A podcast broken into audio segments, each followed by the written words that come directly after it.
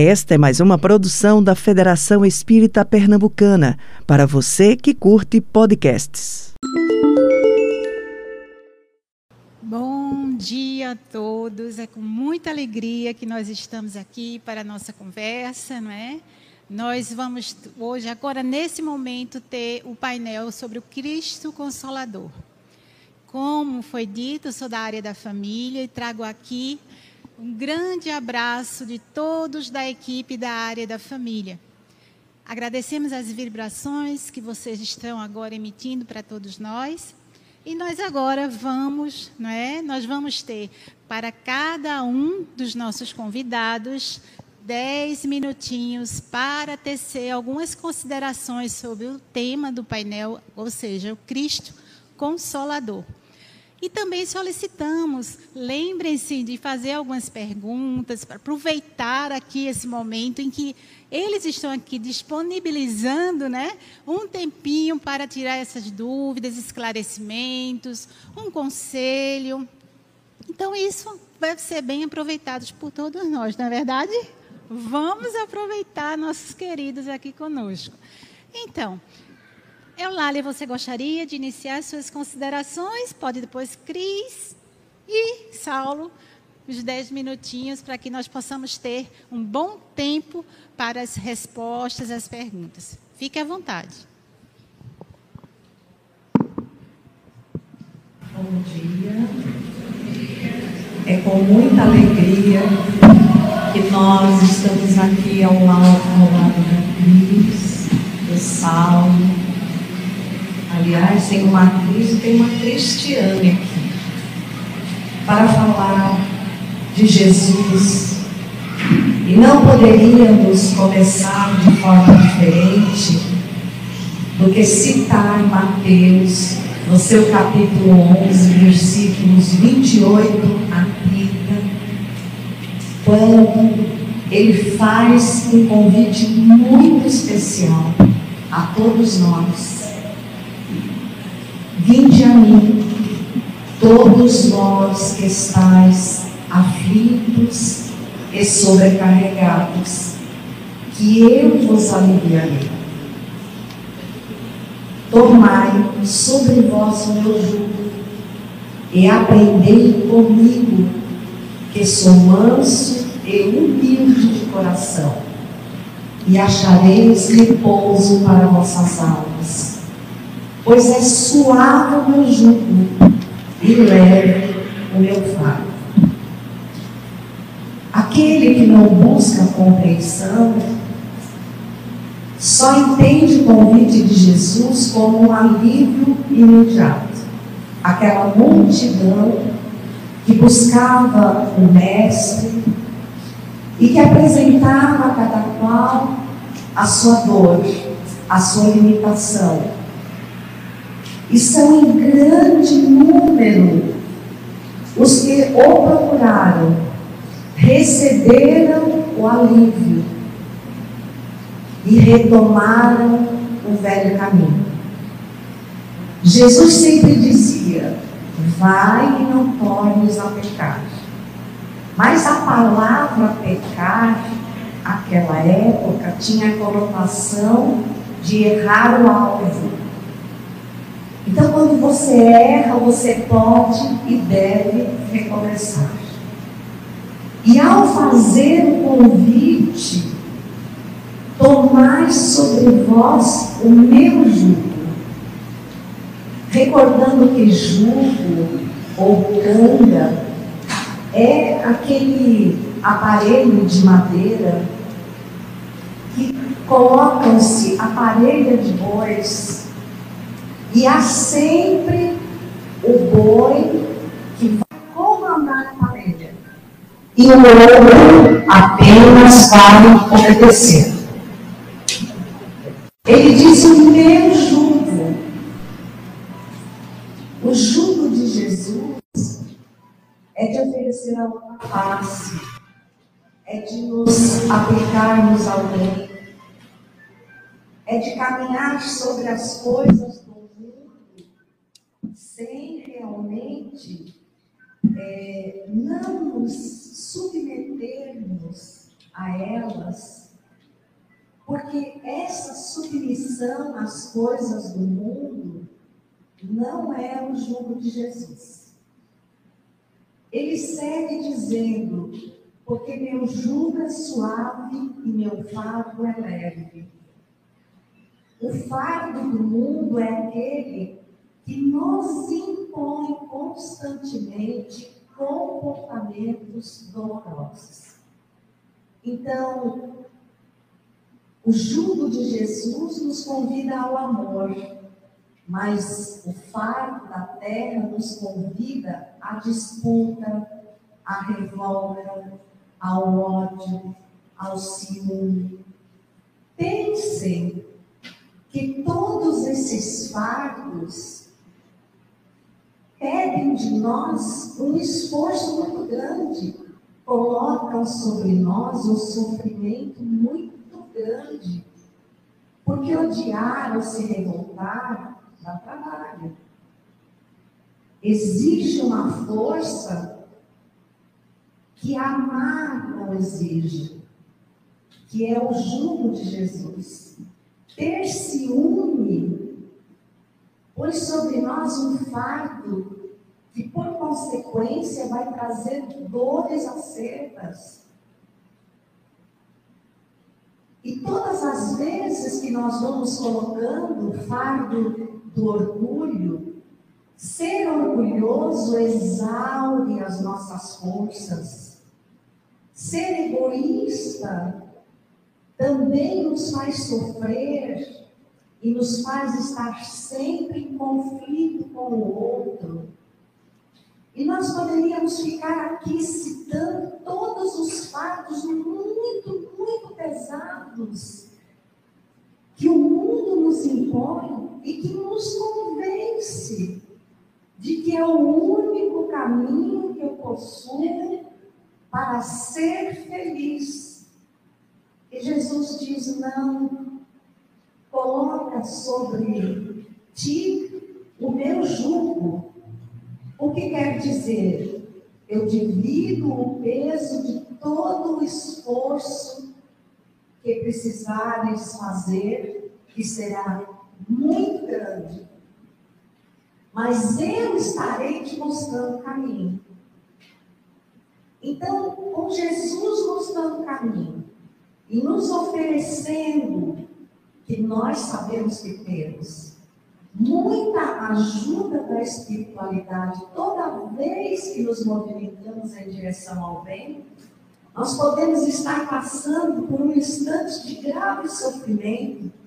As forças se renovam Quantas vezes passamos por despedida de entes queridos e antes dizíamos: Ah, o dia que meu pai e minha mãe partiram, não vou suportar. E a gente passa e suporta e renova a força e vai adiante. Por quê? Porque estamos sob o jugo suave de Jesus. Porque esse jugo nos aponta a altitude do mundo espiritual, a altitude precisa ser escalada sim, mas com Jesus que nos trouxe através do consolador prometido, toda a clareza do que pede de nós, mas que não vai nos ajudar quando mergulharmos nos fardos do mundo. Esse não é o trabalho de Jesus. Então estaremos sozinhos e, obviamente, o peso será redobrado. Até porque escolhemos carregar fardos que são completamente desnecessários. Então procuremos atender o convite de Jesus para seguirmos pelo mundo sem nos convencermos que somos do mundo mas que estamos mais uma vez de passagem e seguir Jesus por onde for.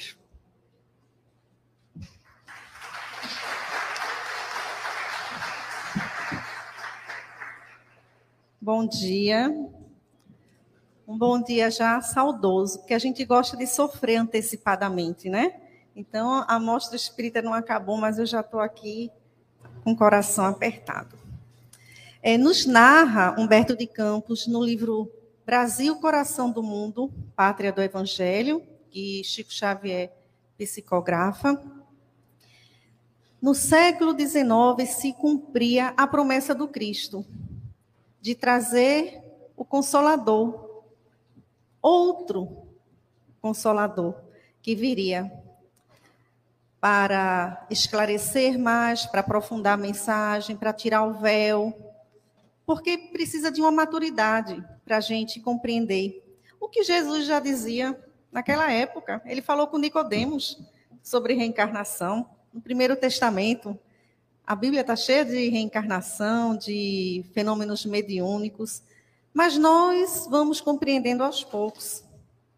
Mas esse advento muito especial, porque vem com o nome de Consolador.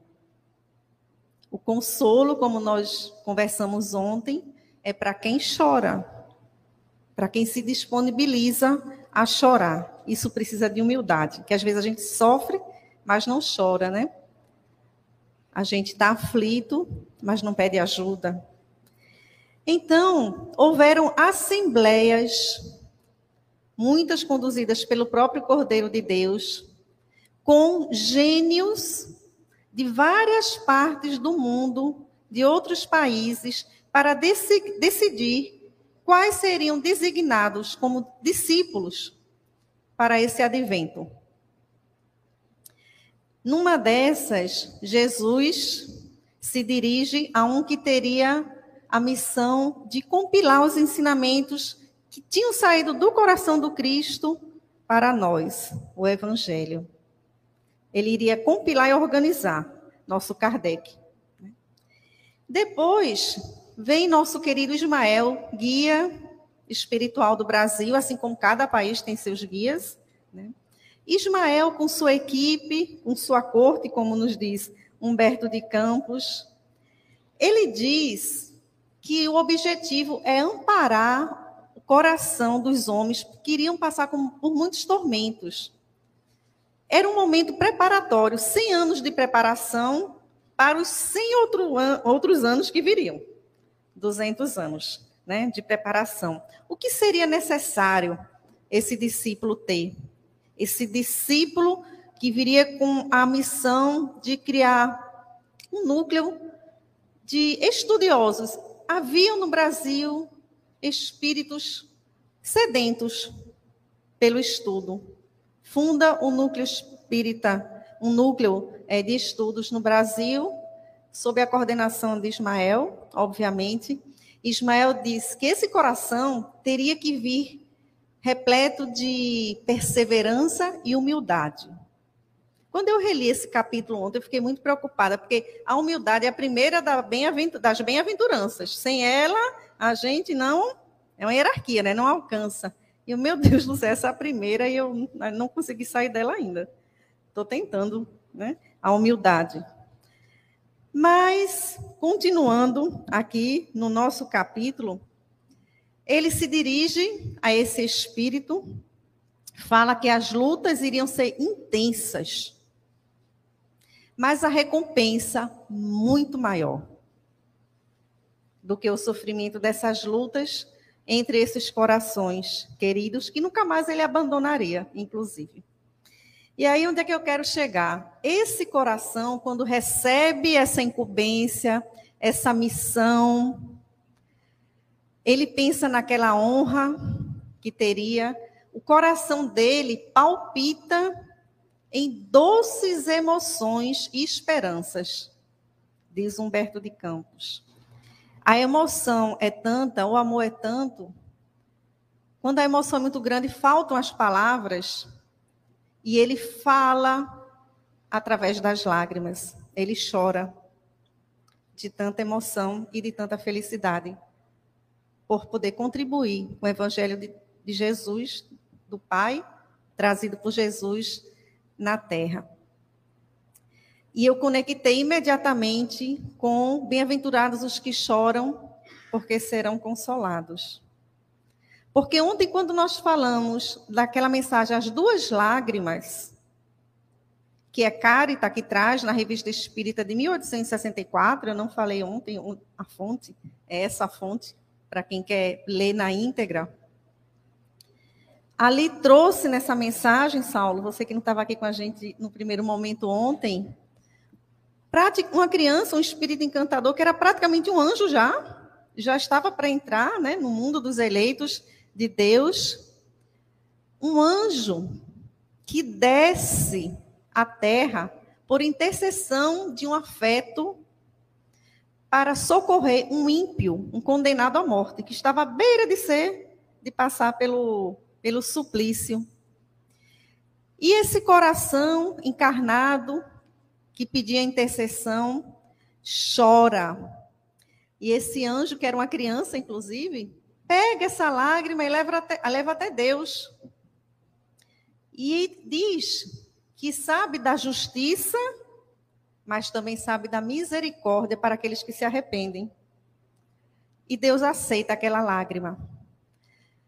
Ele vai até o condenado, leva aquela lágrima, a gente não sabe o que ele, eles conversam, mas esse condenado derrama uma grossa lágrima de arrependimento naquele momento. Ele que não tinha medo da morte, ele que ria daqueles instrumentos que iriam matá-lo, desce essa lágrima. E o anjo recolhe essa lágrima na mãozinha dele também, leva até Deus. E Deus diz: sim, essa lágrima será da redenção. Aceitamos essa lágrima como a primeira que vai fecundar esse coração tão ressequido. Mas traga também a primeira lágrima, aquela que é o diamante, aquela que fez essa conexão entre os dois mundos, essa solidariedade que existe, aí onde eu quero chegar, do mundo espiritual com o mundo material. A lágrima de Bezerra de Menezes na espiritualidade, se juntando à lágrima daqueles que sofriam na terra. Deus pede essas duas lágrimas, Ele quer as duas, para que Ele possa atuar. E Ele pede que a gente leve essa mensagem para todos os povos. A lágrima primeira era a lágrima que simbolizava a solidariedade na humanidade.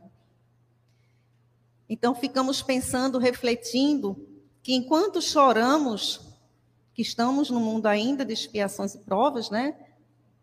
No trânsito, trânsito do mundo de regeneração. Enquanto choramos, podemos e devemos também enxugar a lágrima dos outros. Se há um esforço enorme da espiritualidade para nos consolar, em nome de Jesus, quem somos nós para não fazer com quem está tão perto da gente, sem barreira nenhuma? Então, acho que a grande lição do Consolador que vem é nos ensinar que Jesus conta conosco, porque por pior que esteja a nossa situação, por mais dramática, ainda assim nós não estamos sozinhos, contamos com um grupo espiritual muito maior nos ajudando, é desproporcional. Se a gente for contar quem são aqueles que nos tiram a paciência, aqueles que nos aborrecem, aqueles que nos perseguem? Como é que podemos comparar alguns desses com toda uma pleia de espírito que trabalha para a nossa felicidade? É desproporcional. Então, só isso já é um motivo de consolo, só isso já é um motivo da gente, enquanto está chorando, derramando nossas lágrimas, também enxugar a lágrima dos nossos irmãos. Muita paz.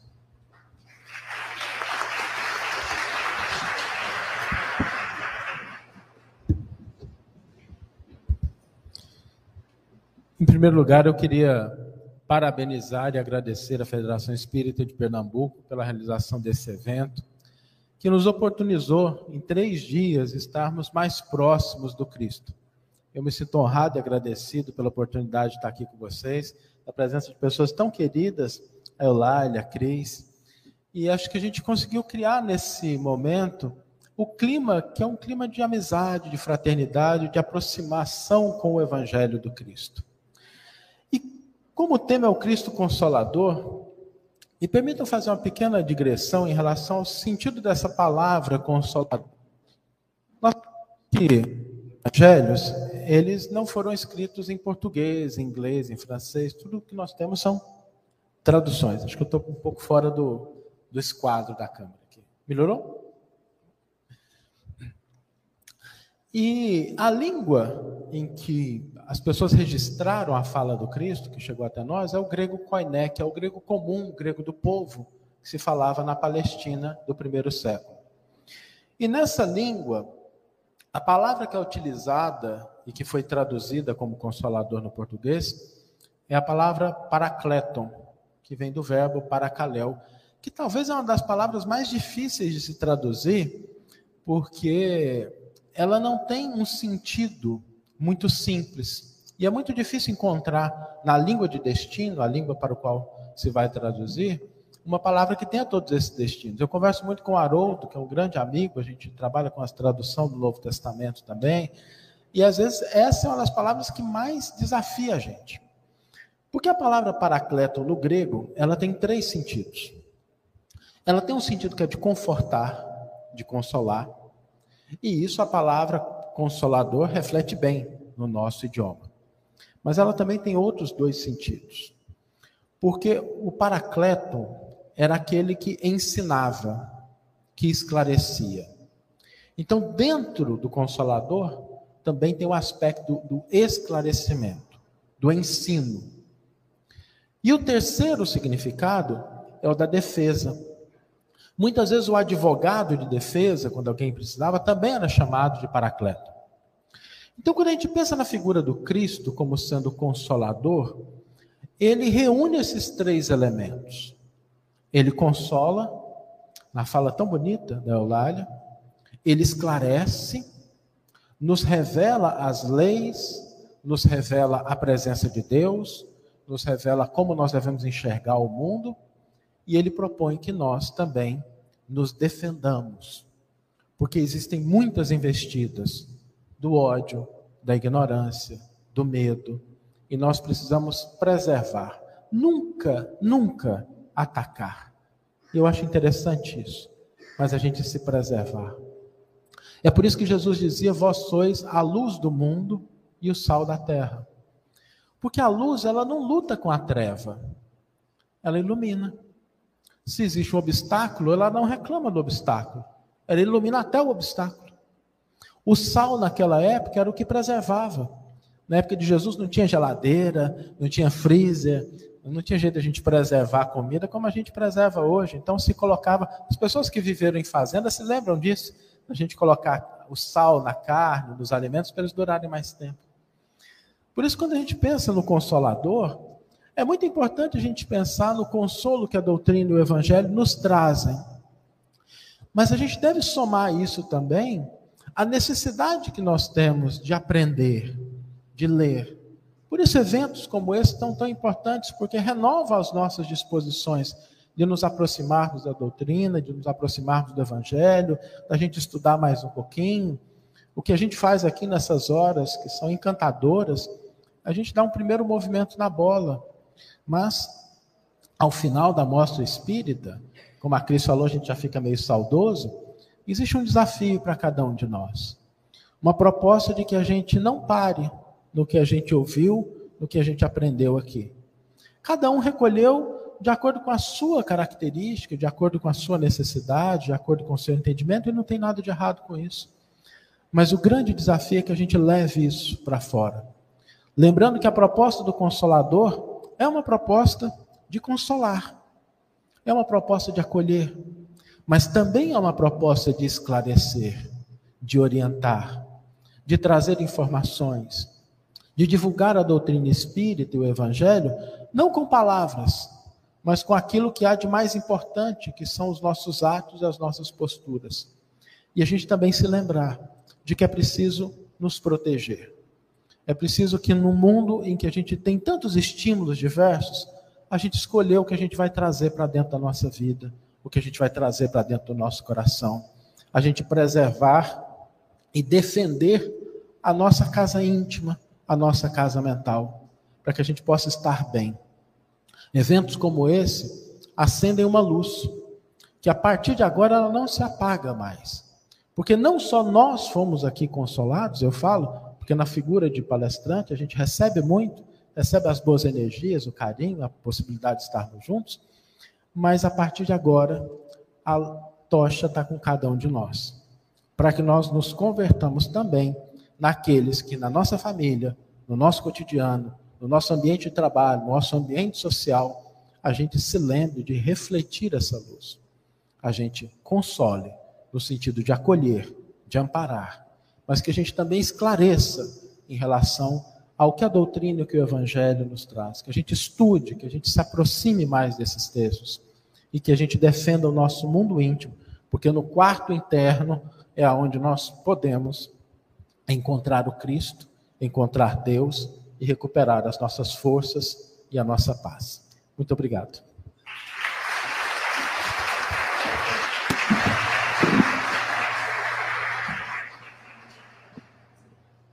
Bom, então vamos dar continuidade, né? Nós aqui estamos, né? Em família, vou puxar aqui, né? Não é, Austin? Nós vamos, nós estamos em família e vou convidar vocês a terem sempre esse olhar diante de todas as atividades que nós abraçamos e convivemos. Isso é muito importante. Esse olhar de envolvimento, de integração que precisa ser mantido para que nós possamos estar realmente trabalhando a fraternidade em nós. Bom, então vamos começar, né? Vamos começar com, nossa, com as perguntas que são bem interessantes. Vamos iniciar por Eulália. Nós vamos ter duas perguntas para cada um, mas se alguém tiver mais algumas, fique à vontade para entregar para o pessoal, que está aí, os voluntários, ok? Então vamos lá. Vocês têm em torno de cinco minutos para responder as perguntas tá? Então, vamos lá. Eulália. Sobre a reunião mediúnica, tema abordado ontem sobre a colocação de um espírito que questionava as atitudes dos médiuns fora da casa espírita. Quando o médium não aceita a disciplina, o que podemos fazer para ajudá-lo? Deverá ele permanecer na tarefa?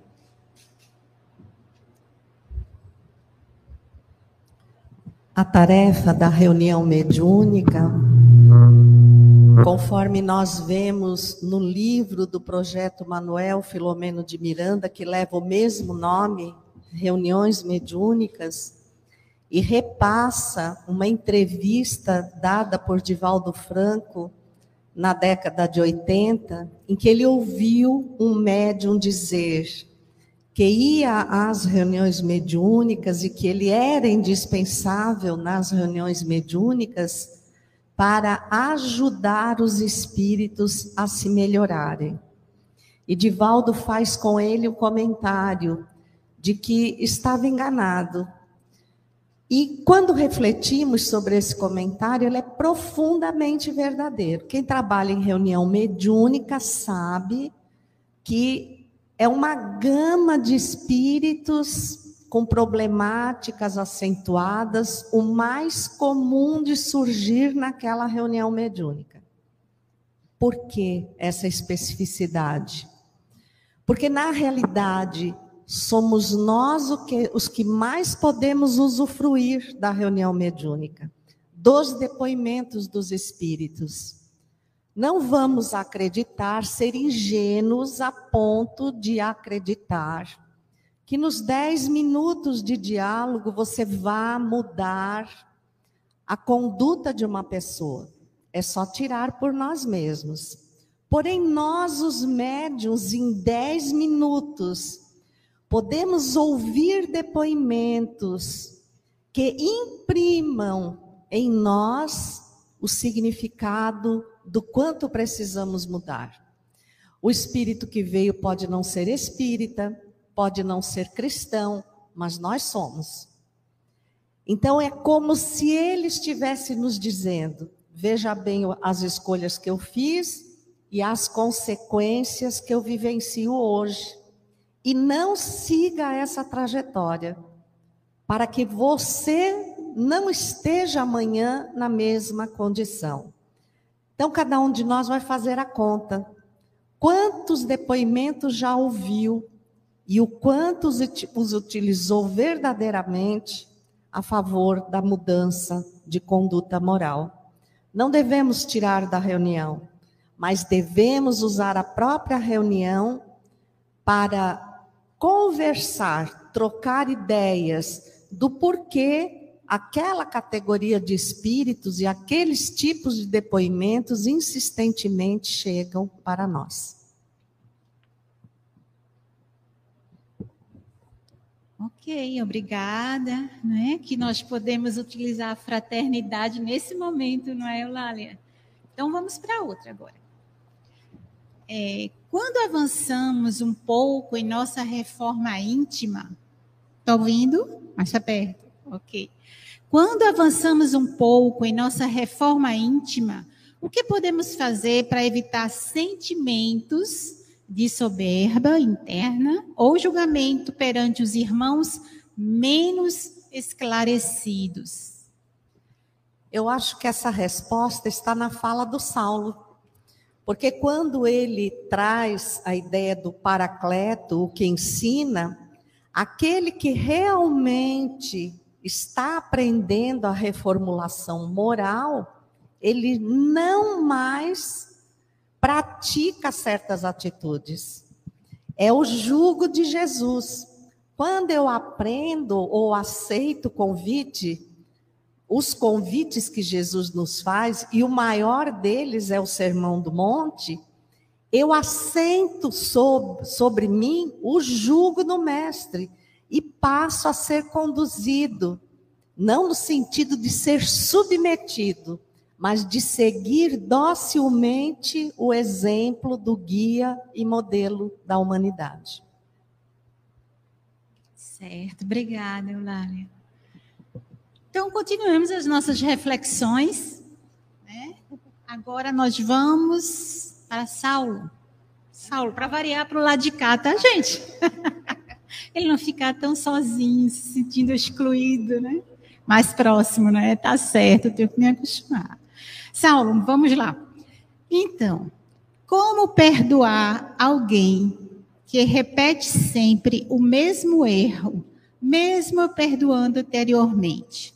É muito doloroso ver que a pessoa não muda e sempre age da mesma forma a me machucar. Devo me afastar ou me manter nessa relação tão difícil? Excelente pergunta. Agradeço a pessoa que a fez, porque nos permite refletir sobre uma coisa muito importante. Quando nós estamos no gesto de fraternidade, de amor, a lei divina não nos obriga a permanecer numa circunstância que não está sendo útil nem para a gente, nem para o outro. Nós precisamos endereçar essa questão com muita seriedade e como a gente comentou na palestra, às vezes a gente confunde o sofrimento com o sacrifício. E nem sempre as duas coisas são a mesma. Existe sofrimento, que é só sofrimento. Se o ato de perdoar, libertar o nosso coração, está se convertendo numa oportunidade para que o erro continue, nós precisamos destacá-lo. Não é deixar de perdoar, a gente vai continuar perdoando mas a gente vai tomar uma ação mais madura com a situação, o que pode implicar num afastamento. Nem sempre é possível a gente fazer quando a pessoa está dentro da família. Eu não sei se vocês têm, mas a gente encontra aquela pessoa na família da gente que é negativa, que é pessimista e que faz parte da família. Então, também aí, o amor pede que nós diminuamos o espaço em que aquelas ideias podem nos contaminar sem agredir, sem a gente condenar a pessoa, respeitando as opiniões dela, mas diminuir os pontos de contato. Por que isso? Porque a gente diminui a possibilidade da pessoa continuar errando. Então, não vamos confundir o perdão, que é sempre necessário, com a permanência em situações, em relações, que elas não são as melhores. E às vezes nós fazemos isso, é preciso fazer uma reflexão, porque a gente não tem coragem de dizer não. porque a gente tem dificuldade em pôr limite, porque a gente não sabe como estabelecer barreiras sem agredir o outro. Então, para a gente é um exercício importante. É preciso saber dizer não. A resposta divina, não sei se vocês já perceberam, Deus sempre responde às nossas súplicas. Só que às vezes a resposta é não. Às vezes a resposta é não. Então nós precisamos ter essa maturidade de amar, mas não de ser conivente com o erro, de perdoar, mas não ensejar oportunidades para que os equívocos continuem acontecendo. E às vezes isso é mais doloroso, é mais difícil.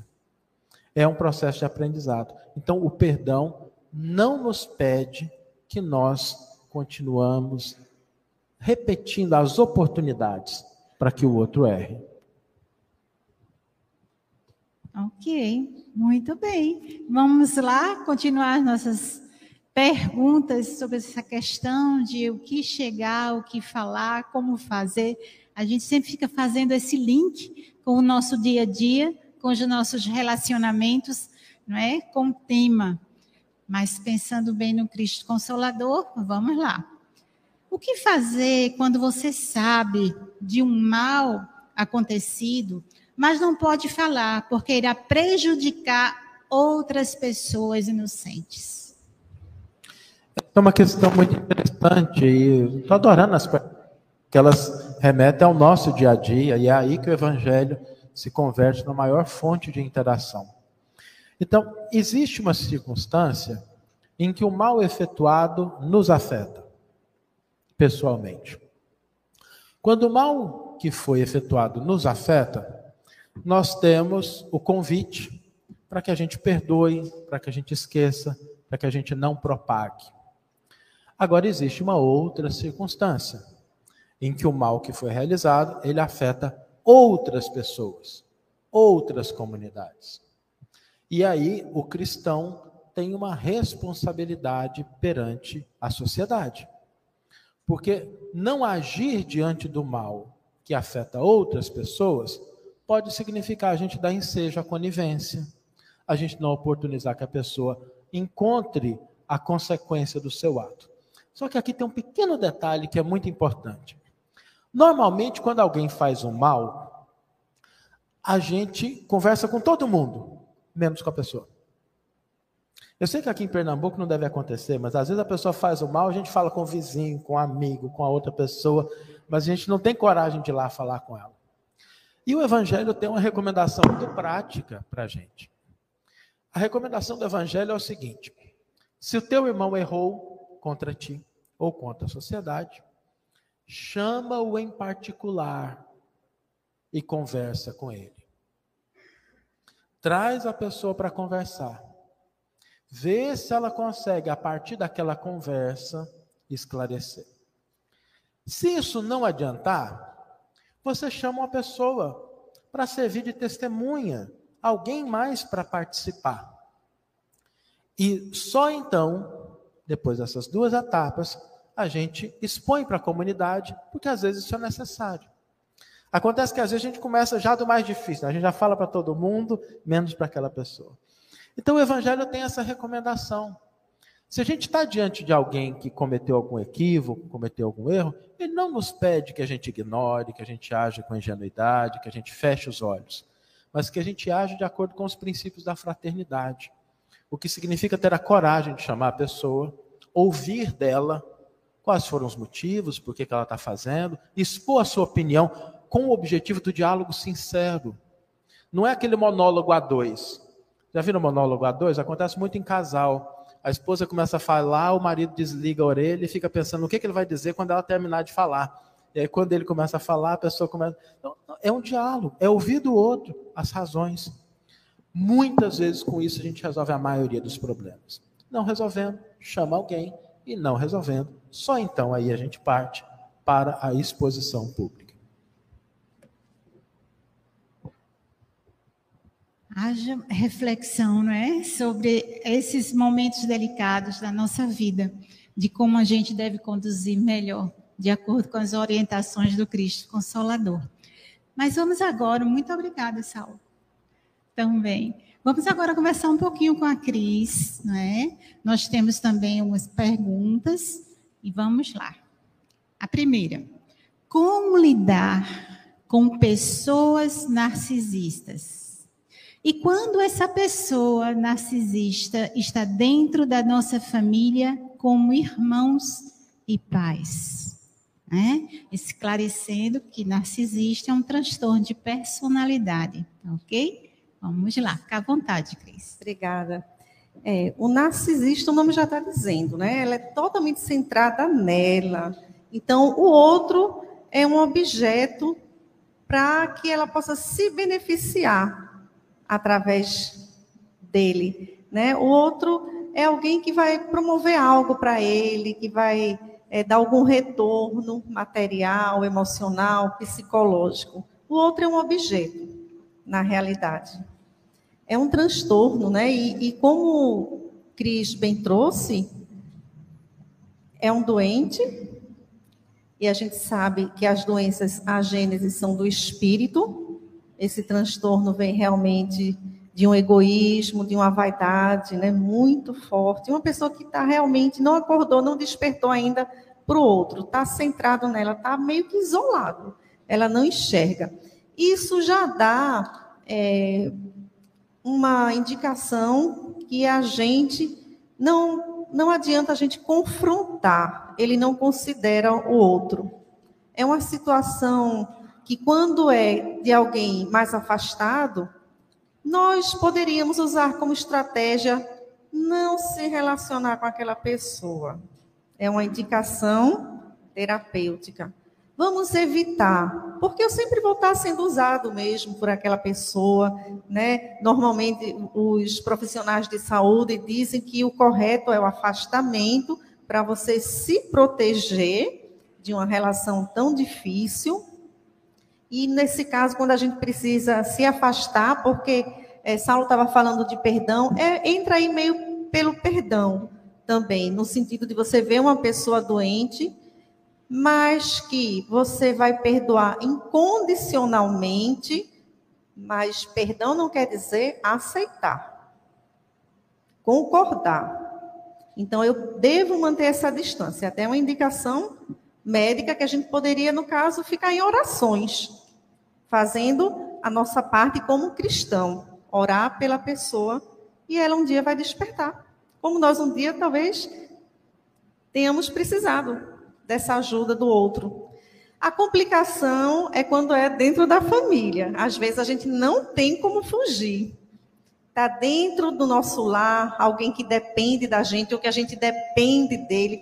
E esse afastamento, essa saída é, da casa, do, da companhia, não é possível.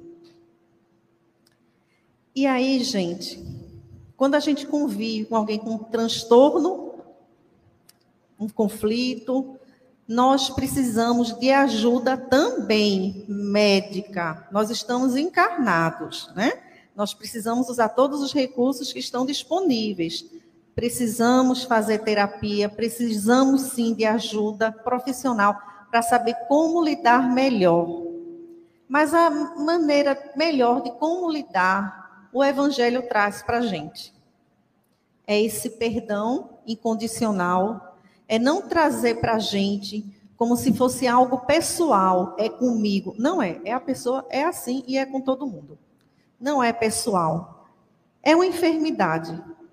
E a gente pode se blindar dessa convivência um pouco, amenizar, se não há como sair, se afastar. Aí, quando a gente não tem mais o que fazer, a gente se resigna e vai tentar é, conviver da melhor forma possível é realmente sempre estar em preces, é realmente a gente não levar para o pessoal, é a gente trazer para o evangelho no lar, é a gente tentar, com o exemplo da gente, com o comportamento da gente, sem revidar uma ofensa, por exemplo, né, sem se melindrar quando somos desconsiderados ou usados como objeto pelaquela pessoa e a gente entender que não é com outro, é só comigo. Quem sou eu? O eu sou, né? Que, que foi Joselma, que trouxe muito bem ontem. Humilde, ele sabe quem ele é. Eu não sou isso que essa pessoa está dizendo. Eu não sou um objeto para essa pessoa essa pessoa estar tá me usando. Eu sou uma pessoa. Eu tenho que saber disso. Eu tenho que fazer autoconhecimento, me proteger com a medicina, com psicólogos, com terapeutas e me proteger também com o evangelho. Isso a gente está dizendo numa situação extrema em que não seja lembrando possível o afastamento, né? Parece cruel o que eu estou falando, mas não estou falando de desamparar a pessoa. Olha lá. Não é desamparar. O fato de eu estar longe não quer dizer que eu não vou ajudar, que eu não vou levar para um médico, que eu não levo, vou levar para um passeio, que eu não vou ter uma mínima convivência. Não é desamparo, é um afastamento para se manter com saúde mental. Porque quem quiser aprofundar mais, cinco minutos é pouco, e for procurar na internet o que é o narcisismo, o que é a mãe narcisista, que é muito grave, porque a pessoa já nasce num ambiente hostil e ela acha que a culpa é dela por não ser amada pela mãe às vezes, que nós sabemos que isso não é por acaso, que são coisas de outras encarnações também. Às vezes pode ser até a missão, né? É uma boa palavra agora para quando a gente tem mãe narcisista. É uma, uma missão aí. Então, é, é, bem mais, é muito profundo, tá? Mas o que eu poderia deixar para vocês, assim, como palavra, é que o amor é resposta para tudo. Né? Não odiar a pessoa, tentar emanar sempre eflúvios salutares de amor, estando perto ou estando longe, para essa pessoa. Orar por quem está passando por nós e orar para o narcisista também. No fundo, todos nós somos narcisistas, num grau menor ou maior, nessa condição que a gente está, não é isso, psicóloga?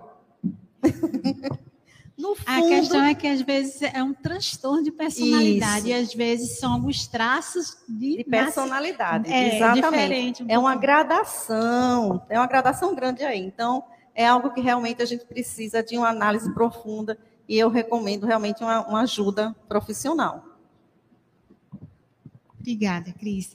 Exatamente, envolve muita coisa. Existe a questão da dependência emocional, a relação de vítima, de culpado, né? Então, existem várias coisas. Né? Quem sabe nos próximos temas, trazendo alguns tópicos a respeito dessas questões de saúde emocional, é que está muito, muito gritante em nossa vida, né? No dia a dia. Bom, então vamos continuar com a segunda, né? Diz aqui: muitas vezes, quando estou chorando, né? Eu, quando estou orando, choro muito, me alivia, sinto paz. Mas eu me pergunto: será que é bom esse choro? Olha, o choro, antes de mais nada, é uma questão de, de saúde, né? O choro diz não do auge da dor, mas quando a gente já está se reabilitando. Se não chorar, se o corpo não chorar pelos olhos, que é o natural, pelas lágrimas, é, vai chorar através da urina, do suor, de tão necessário e biológico que é o choro. Então, o que a gente não pode ter é um choro desesperador. Aí tem realmente alguns choros que a gente tem que prestar atenção. Eu choro sem motivo. Eu tenho um acesso de choro sem motivo, assim, de repente, do nada, sem nada grave, por exemplo. Olha, é um, é um choro desequilibrado. Eu choro compulsivamente, a ponto de não conseguir, em nenhum momento, esvaziar e parar esse choro. E tenho vontade de chorar mais ainda, como se fosse aquele choro de criança.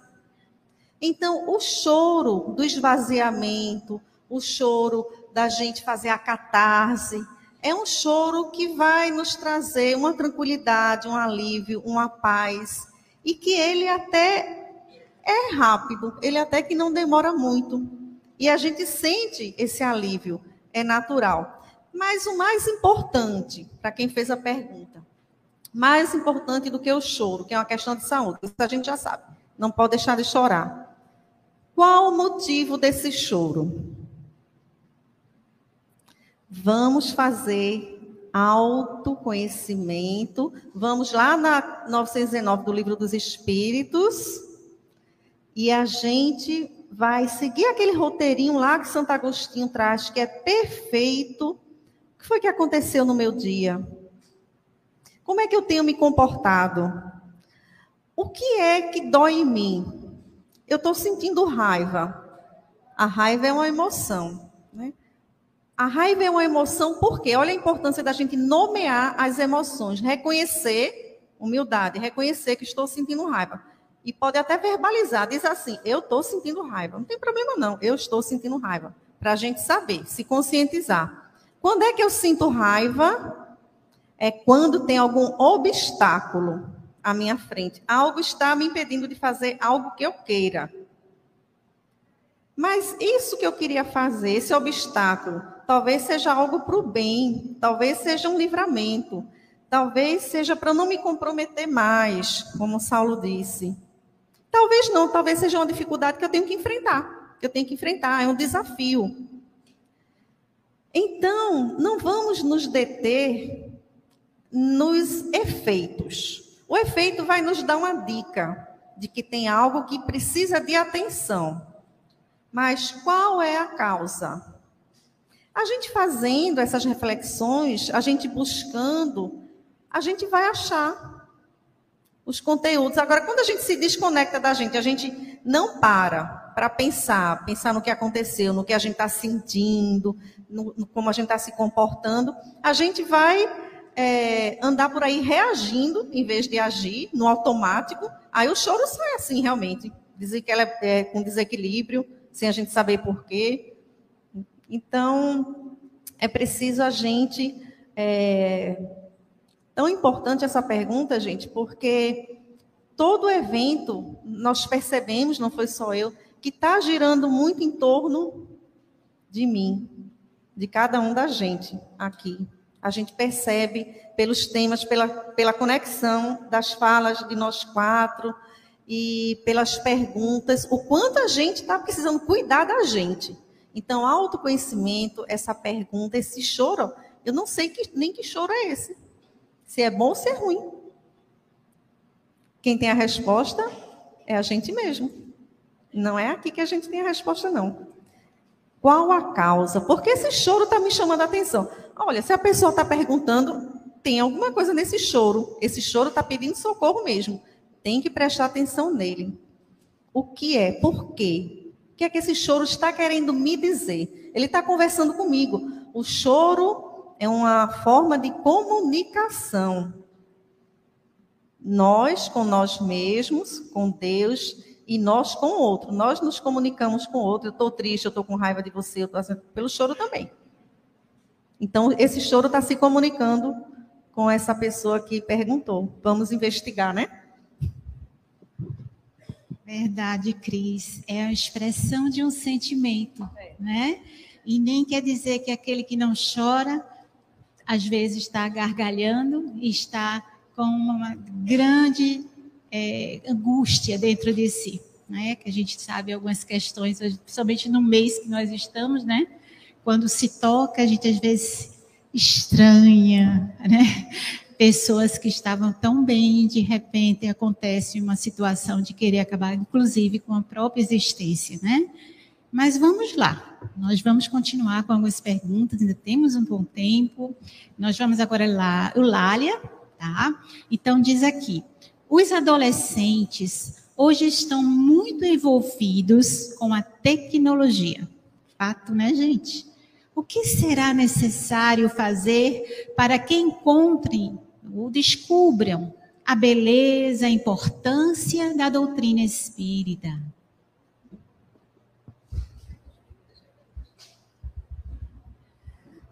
Gente, a doutrina espírita, como tudo no mundo, vai cativar pelo exemplo.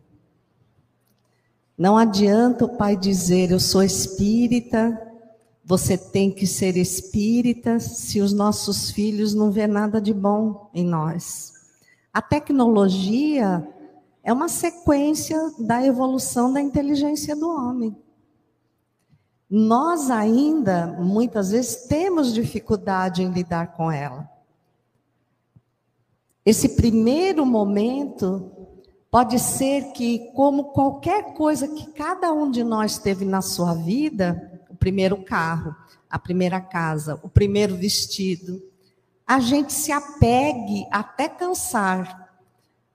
Mas é o que vem logo atrás do desenvolvimento da inteligência, que é o desenvolvimento moral, é que vai oferecer a tecnologia como um instrumento de melhoria da humanidade. A gente vinha ontem conversando com o Saulo, por que que antes nós, os espíritas, já não imaginávamos as transmissões se a tecnologia estava aí?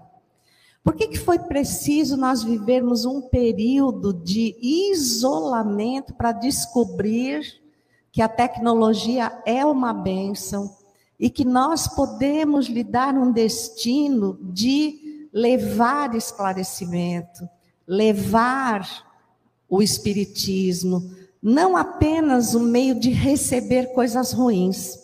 Então, eu vou só dizer para vocês uma experiência que eu tive em outro estado, então se preocupem que não é aqui, mas eu fui a uma casa muito grande, muito grande mesmo. A média de trabalhadores era em torno de 600.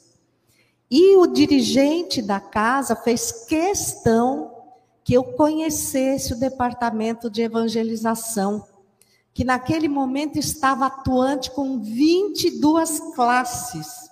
E claro, ele me levou na classe, onde o único filho dele, de nove anos, se encontrava. Todo orgulhoso, ele abriu a porta e disse que a nossa evangelização, porque os nossos filhos, porque eles vêm, porque eles gostam, não é fulaninho. Perguntou para o filho dele, ele disse: "É, papai, porque é o único lugar onde você é bom". Você fora daqui é insuportável. Eu e mamãe quase estamos botando você para fora de casa. Então, essa, essa criatura vai convencer o filho a ir ao Espiritismo para ficar daquele jeito? Ele prefere não ser espírita. Então, a gente está jogando toda a responsabilidade nas costas da infância e da juventude. Estamos cheios de palavras, como fazemos com os espíritos no diálogo, nas reuniões de mediunidade. Mas se nós retrocedermos a Francisco de Assis, vamos relembrar que ele disse: ide e pregai. E só em último caso usem a palavra. Então, se eu mostrar ao meu filho um bom resultado da minha melhoria, ele, sem imposição nenhuma, vai procurar o Espiritismo. Continuando, vamos continuar, já que você está com o microfone na mão, questão prática também. Vamos lá, gente. Obrigada. E vamos para outra pergunta. Qual a melhor forma de resgatar os trabalhadores que se afastaram da casa espírita por diversos motivos após a pandemia? Devemos procurá-los? Claro, a casa espírita nunca deve desistir dos seus trabalhadores, até porque nós não sabemos o motivo de cada um. Nós julgamos que eles acharam mais conveniente é, permanecerem no virtual, relaxando no sofá, né? Mas será que é isso? Será que muitos dos nossos trabalhadores não se afastaram porque nós estamos tão envolvidos na teoria do espiritismo que esquecemos de ser uma família dentro da casa espírita? aceitando-nos uns aos outros e compreendendo que o Espiritismo veio para nos tratar doentes que somos. Aqui nós temos o capítulo 6, o Consolador, o Cristo Consolador. Só existe um Cristo Consolador onde há sofrimento. Então, um planeta de provas e expiações precisa de um Cristo consolador. Porque todos os planetas têm à sua frente um Cristo. Mas um planeta regenerado, um mundo feliz, um mundo celeste ou divino, não precisa mais de um Cristo consolador. E o que é que esse Cristo nos pede? Eu adorei a colocação do Saulo, é principalmente no que diz respeito a você ter transformado as moedas antigas em moedas atuais, porque eu não tinha me dado conta que aquela dívida era tão astronômica. Então ficou mais claro. Perceberam que dentro da casa espírita a gente só cobra? A gente cobra. Você tem que estar aqui. Você... Se a gente pusesse o espiritismo em ação dentro da casa, ninguém ia querer sair daqui. Ninguém ia querer sair daqui. Agora nós também temos que lembrar que há um momento de separar o joio do trigo. Então, por que que não se separa antes? Porque até o ponto de madureza do trigo, ele se confunde com o joio. Por isso Jesus diz: não, há de chegar o tempo em que se deve separar o joio do trigo. E é agora, é agora que nós vamos poder ver ante todos os desafios da vida quem são de fato os trabalhadores da última hora. Maravilha, Eulália, pelos esclarecimentos. Muito obrigada, não é? Que a gente possa refletir bem sobre isso. Mas vamos dar continuidade? Agora vamos lá, Saulo, para mais uma pergunta para ti. Vamos lá. A pessoa negativa que não consegue vivenciar a luz do evangelho, né, tem boa vontade, lê, estuda, porém, quando tem que fazer a reforma íntima, não consegue. O que podemos fazer para ajudá-la? Essa é uma pergunta muito interessante e acho que todos nós devemos ter encontrado pessoas assim na nossa vida. E eu sou uma pessoa otimista. Eu acho que a gente sempre deve partir daquilo que a pessoa já conseguiu. Então, olha que bom. Ela já conseguiu, ela já está estudando, ela está. Porque o que, que acontece quando a gente começa? O Lalo comentou isso muito bem. Quando a gente começa a criticar, quando a gente começa a cobrar, às vezes a gente não está dando tempo para a semente amadurecer. Às vezes a semente foi plantada semana passada e a gente quer que já esteja dando abacate na semana que vem. Não, não vai acontecer. Então, vamos partir da realidade do outro e vamos caminhar junto com ele. Vamos caminhar junto com ele. A pessoa gosta de estudar, ela gosta de ler? Vamos, vamos junto, vamos ler, vamos participar, vamos conviver com essa pessoa. E a partir daí, a gente vai criando pontos de afeto, pontos de confiança, e a gente vai convidando a dar um próximo passo.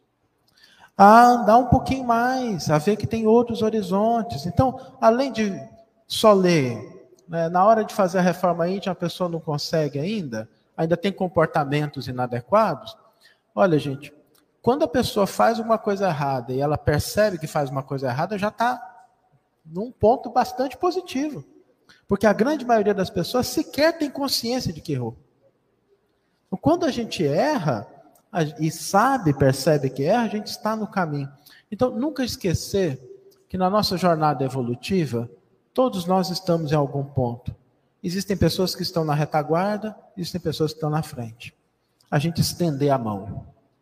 E eu acho que essa é uma das lições mais importantes que o Cristo nos trouxe, porque Jesus não veio condenar, a Eulália, na fala dela, comentou muito bem, né? Vinde a mim todos vós que estáis aflitos e sobrecarregados, porque eu vou colocar um fardo mais pesado? Eu vou cobrar mais? Eu vou exigir mais? Não. A gente precisa ter mais leveza nas nossas relações, entendendo que o outro tem o momento dele, tem o tempo dele. E sem a gente forçar a natureza, a gente nunca se afastar de estar junto.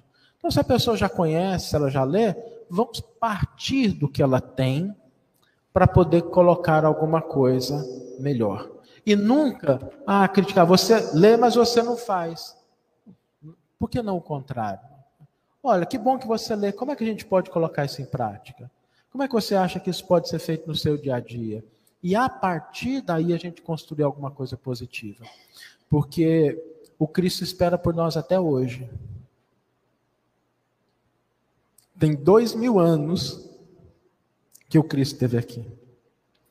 E eu, pelo menos, não me recordo de Jesus ter criticado, condenado, apontado problema. Né? Então, para a gente fica uma lição importante de que a gente deve se dar as mãos. Porque, ainda que aquela semente não floresça no tempo que a gente gostaria, ela uma hora vai florescer. Mas se a gente se colocar na posição de antagonismo, de crítica, de condenação, aquela semente pode simplesmente deixar de existir. Muito bem, né? É uma questão de um processo de amadurecimento, né, Saulo? E quando a gente olha sempre o outro, que tal a gente olhar também a gente nesse processo, né?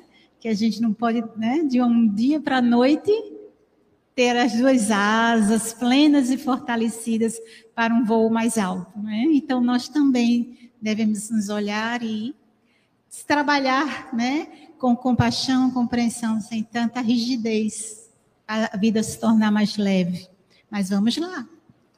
Então, a segunda pergunta aqui, né, dessa, desse momento, é como fortalecer a mente quando a nossa fé é posta em desafio cotidianamente? Muito boa pergunta. Porque não é muito diferente do que a gente pensa no fortalecimento do nosso corpo físico. A mente também é algo que a gente deve fortalecer. E como que a gente deve fortalecer a mente? Da mesma forma que a gente fortalece o nosso corpo físico. Com duas coisas. A gente como é que fortalece o corpo físico? Com nutrição e exercício. As pessoas que são da área de saúde aí me corrigem. Se a pessoa quiser se fortalecer, ela precisa ter alimentação correta e ela precisa ter os exercícios adequados. A mente é a mesma coisa. A mente também é algo que a gente deve se fortalecer. Então, o que é que a gente está lendo? O que é que a gente está ouvindo? Como é que está nas nossas redes sociais? De vez em quando, gente, tem que fazer uma faxina também no nosso Instagram, no nosso TikTok, no nosso Facebook, no nosso YouTube.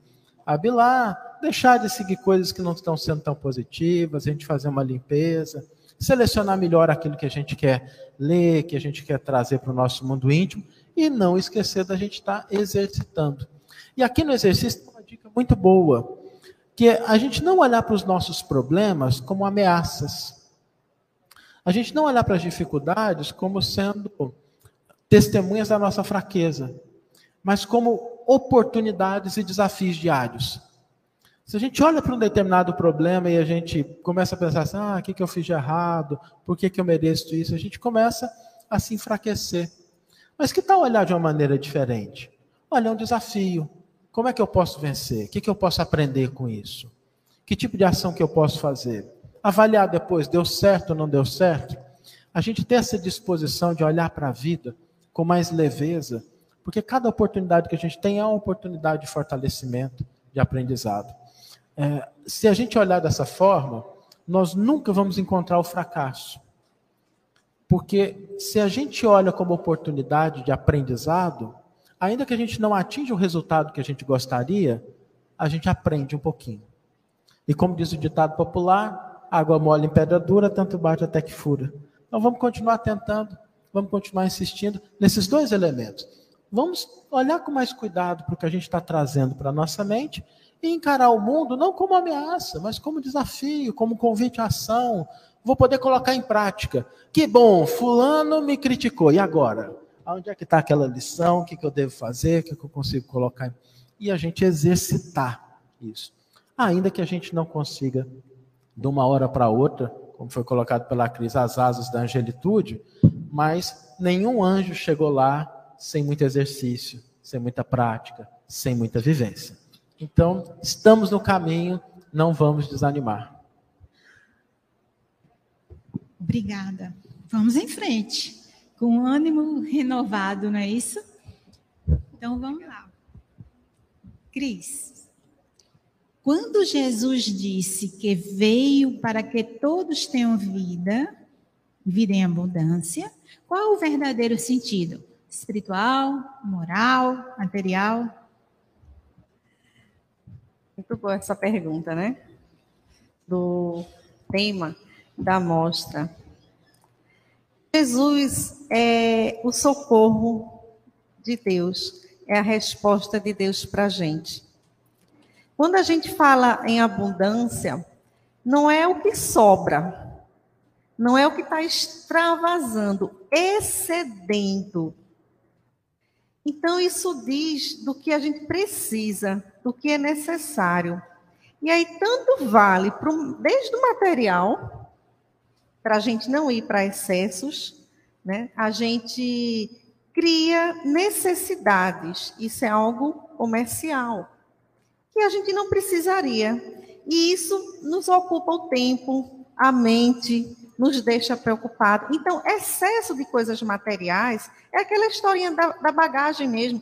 A gente tem casas, carros, às vezes, é um closet cheio de roupa. Quando a gente vai viajar, a gente não pode levar tudo, não fica. Se tivesse que levar tudo, não era pesado, a gente não saía nem do lugar. Então, desde o material, já está falando de que a gente o que é necessário? O, o que é necessário e está me atendendo? Eu estou pleno, eu estou preenchido. Então, quando eu vou para a questão espiritual, é da mesma forma. Porque até amor, quando a gente dá demais para o outro, a gente pode deseducar, a gente pode é, colocar nele uma situação de dependência ou de codependência né, em relação à pessoa. Então, Jesus está falando do Evangelho como uma lei, que é a lei de amor, que atende a todas as nossas necessidades para sermos felizes. É o suficiente para nós. Ele diz lá na última aparição dele que se a gente andar no roteiro que ele deixou, ele é o guia e modelo, né? Da humanidade, Rabone, mestre e senhor. Não é só rabi, só mestre. Ele é mestre e senhor. O paracleto que também Saulo completou. A função do Cristo para conosco. Então ele diz nessa última aparição, ele, ele faz uma aparição material, né? E ele diz que se andarmos dentro desse roteiro que ele deixou, olha, para não ter erro, tudo será providenciado para nós, tanto no que diz respeito às coisas materiais. Veja que o Cristo não quer ver a gente na penúria, sofrendo.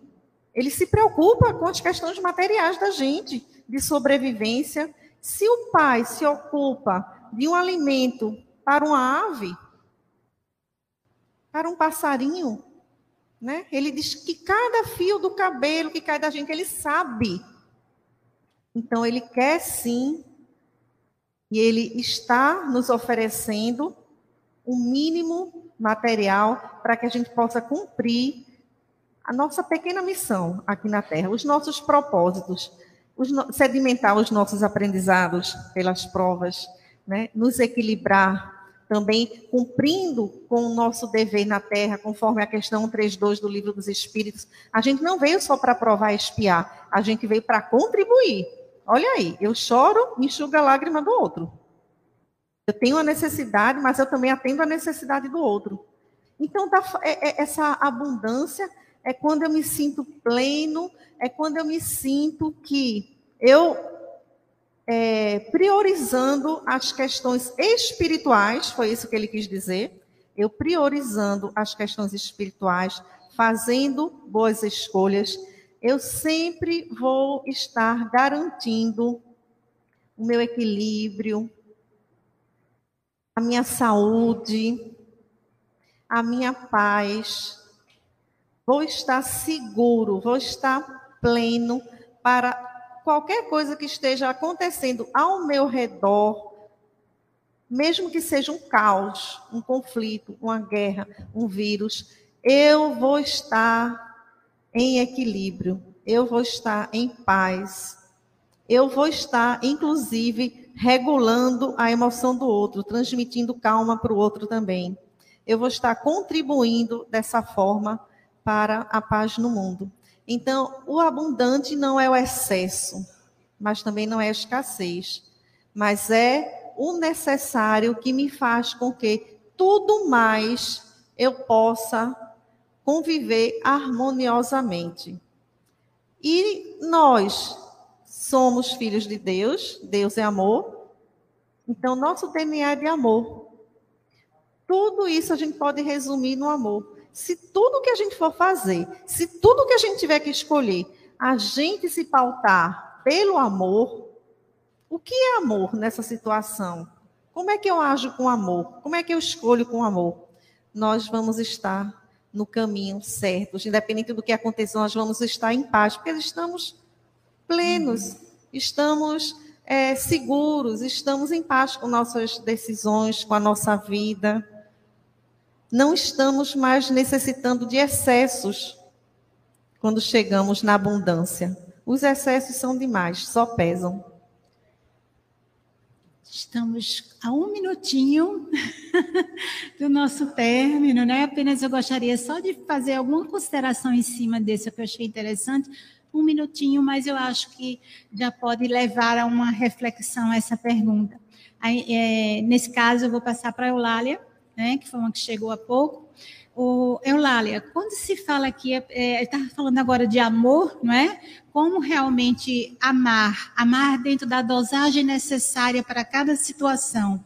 Porque muitas vezes nós, nós lidamos com a situação ainda com amor humanizado e não divinizado em nós. Né? Então nós erramos na medida, não sabemos muitas vezes frustrar, que isso tem a ver também com amor na medida certa. Né?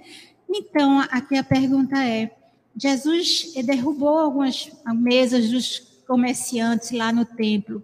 Ele usou o chicote? Como é que foi isso? Ah, e finalize. O Saulo?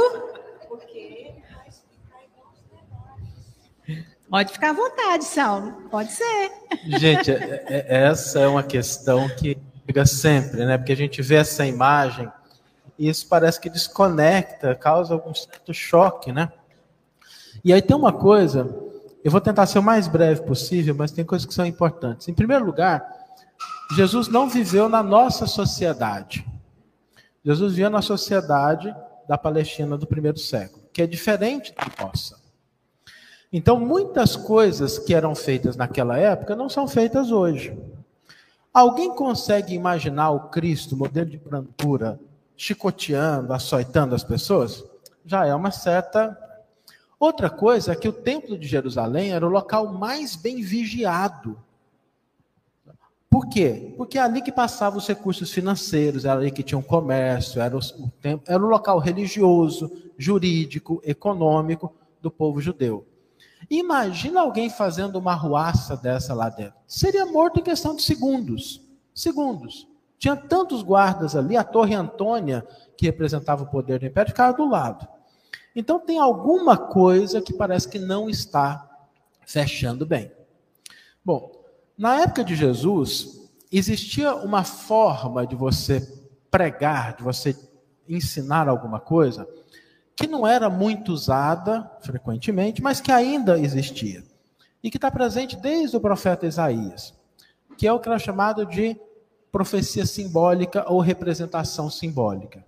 Que é, ao invés da pessoa falar, ela encenar alguma coisa. Lá no profeta Isaías, nós temos um exemplo disso. E que é até mais grave, porque Isaías tira a roupa, fica nu, o negócio lá é um pouquinho mais complicado. Mas é uma representação, uma encenação que você se vale desse expediente para que dentro de um contexto específico aquela mensagem ficasse mais fortemente gravada. No Templo de Jerusalém, na época da Páscoa, milhares de pessoas iam para a cidade e não tinha microfone, não tinha nada que pudesse projetar a voz das pessoas. Então o Cristo se vale de uma representação simbólica para dizer da importância daquele local como casa de oração e não simplesmente do comércio. E naquele momento ele faz alguma coisa que as pessoas que viram Jesus ensinando isso compreenderam, entenderam e registraram. Porque nenhuma delas imaginou que dois mil anos depois alguém ia imaginar que Jesus estivesse chicoteando, expulsando as pessoas. Então se trata de um costume que não era um costume muito frequente, mas existia na época de Jesus, tinha sido mais frequente no passado, a gente tem registro disso, e que Jesus se vale dele. Isso é muito bonito, porque o Cristo se vale de todas as formas possíveis e necessárias para nos trazer algum ensino.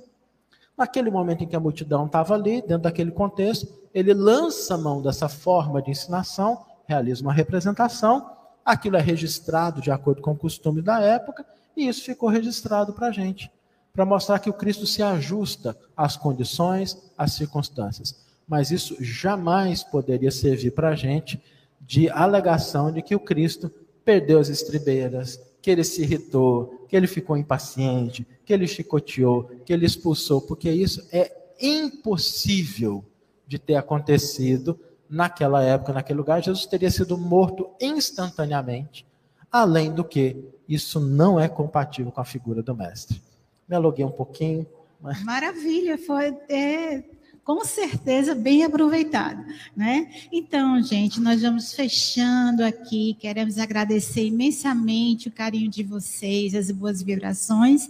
Mas antes de fechar esse painel, a gente vai dar alguns um minutinho, né, apenas para a despedida de cada um dos convidados, né? Pode começar a Cris, Eulália e, e o Saulo, fiquem à vontade. Eu vou aproveitar essa passagem que Saulo já explicou para a gente, né? ele, ele, tirou aí o espírito da letra para a gente, para deixar as a mensagem final, porque fala de comunicação, fala da gente entender o contexto da época, do povo, da maneira como eles se comunicavam, e a gente até hoje ainda tem esse, esse problema de comunicação. Então, no dia a dia, trazendo para o dia a dia da gente, para a aplicação, será que quando a gente está se relacionando, a gente tenta compreender o contexto do outro? A gente escuta realmente o outro, compreende, ou a gente nem sequer escuta para poder compreender? Porque essa escuta, é que faz a gente compreender, é que faz a gente ter compaixão, empatia, se ligar e, e assim a gente fazer algo sobre a questão, né? Então, eu acho que fica em cima dessa passagem a lição da gente é, esquecer um pouco a gente e prestar atenção no outro, no contexto, nas motivações, para a gente compreender, porque senão a gente vai tirar as deduções conforme o ponto de vista da gente. Talvez aqueles que viram dessa maneira, eles se sentiram chicoteados por uma questão de culpa psicológica, por uma questão de achar que merecia ser chicoteado, ser empurrado, e fez aquela leitura: o Cristo está me chicoteando, está me empurrando, porque eu não mereço, porque eu tenho culpa. Então, a gente tentar é, ver o outro lado também, o ponto de vista e o contexto de tudo. Eu queria encerrar usando a palavra escândalo. Porque o escândalo é o que choca, mas nem sempre é o mal. Então que, como diz o livro do Espírito Camilo, pela psicografia de Raul Teixeira, intitulado Tempo de Deus, a lição 24, chamada Tempo de Escândalos, diz que o espírita verdadeiramente cristão seja o escândalo deste momento, na sua conduta moral, se destaque de todos os vícios de todos os comportamentos corruptos, para que realmente seja o Espiritismo, pela arte do convencimento, o caminho seguro que, pelo exemplo, todos decidirão seguir. Então, que sejamos o escândalo da nova era, seguindo Jesus. Muita gratidão.